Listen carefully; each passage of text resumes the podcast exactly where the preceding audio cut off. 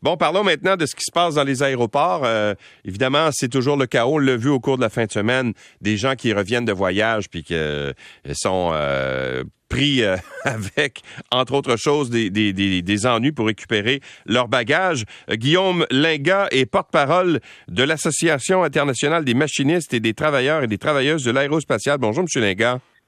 Bonjour. Alors, qu'est-ce qui se passe? Que c'est encore le chaos là, à l'aéroport Montréal-Trudeau, notamment? Oui, oui, euh, encore, euh, on attend toujours euh, que les vols, les compagnies aériennes, entre autres, moi, personnellement, je représente les travailleurs envers Air Canada. Ouais. Alors, tout ce qui est bagagistes et puis personnes de service à la clientèle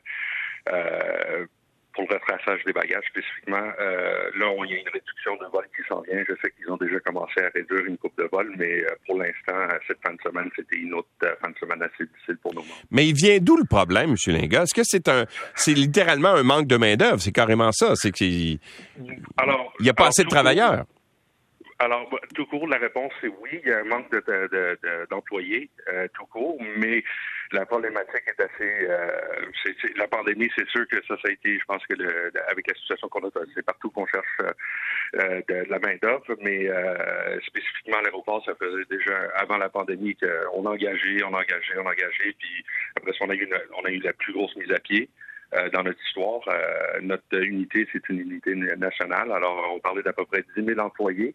Au mois de mars, à la fin du mois de mars, on a licencié 6 500 personnes une shot puis, après ça, vous n'avez pas été capable. En fait, l'entreprise n'a pas été capable de réembaucher, c'est ça? Bon, et, tout court, euh, c'est exactement ça. Alors que c'est arrivé, une fois que euh, on a eu des personnes qui étaient beaucoup plus seniors, euh, quand même, il faut comprendre qu'il y a du monde qui était jusqu'à des dates d'ancienneté de 1999 qui étaient mises à pied. Alors après 21 ans, on, voit la porte. Là, c'est à mais il faut aussi se comprendre. Ce monde-là, il y a beaucoup plus de temps investi que ça, dans la compagnie.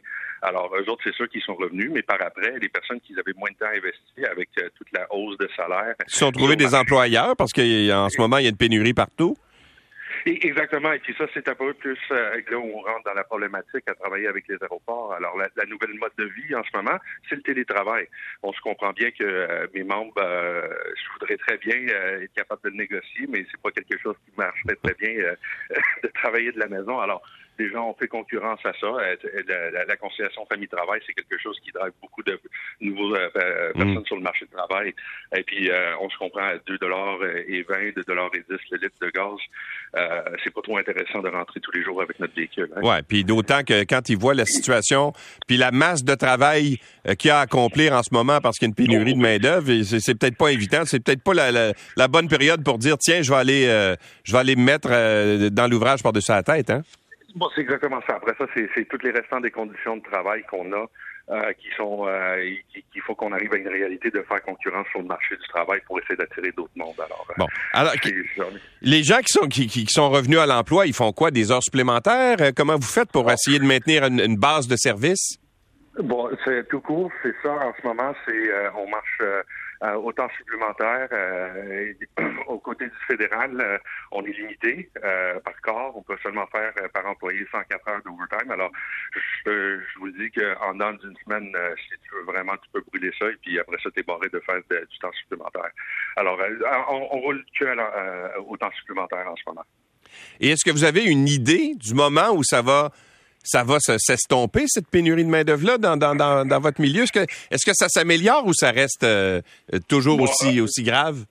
Ah, bon, aussi grave, ça s'est empiré. Euh, cette fin de semaine, on a eu une coupe de problèmes avec une coupe d'équipes qui ont été euh, obligées de rester en temps supplémentaire. On a des clauses de, de, de, TSO, un peu comme euh, les intérieurs. Alors, s'il y a quelque chose qui arrive, là, on a une coupe de vol qui était arrivée de, de bon, ça a pris du retard, et puis après ça, les équipes qui, qui fermaient, qui terminaient leur chiffre, et puis après ça, on les demande de rester. puis s'ils veulent pas, le, le côté patronal euh, se garde le droit de les obliger de rester après. Euh, Ils sont quand même pas pour les mettre dehors? mais non, mais c'est exactement ça. Alors là, on arrive ça. Alors si on me donne que c'est la situation, c'est euh, il n'y a rien qui a changé aujourd'hui, là, à partir d'hier soir, on va dire. Aujourd'hui, on va voir avec les. Parce que là, c'est cette semaine excuse-moi, c'est cette semaine qu'on commence à, enlever plusieurs bols à, travers notre réseau. J'espère que ça va aider à désengorger le, système. Il y a toujours une grosse pile de bagages qu'on essaie de réacheminer à notre clientèle. Alors, euh, c'est vraiment pas évident en ce moment pour tous ouais, parce qu'il y a des gens qui perdent leur bagage en ce moment, là, qui sortent de, de oh, l'avion. Ça prend combien de temps un passager qui sort d'un avion, par exemple, avant de récupérer ses bagages?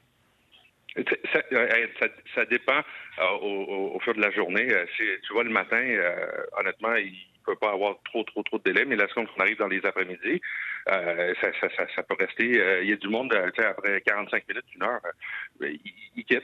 Et puis après ça, nous autres, on est coincés avec les bagages et puis il faut qu'on aille réacheminer ça. Alors, ça, ça dépend sur le temps de la journée, mais à un moment donné, on va pas rester là avec les, mains dans les poches. Ils vont retourner chez eux ou ils vont aller à l'hôtel.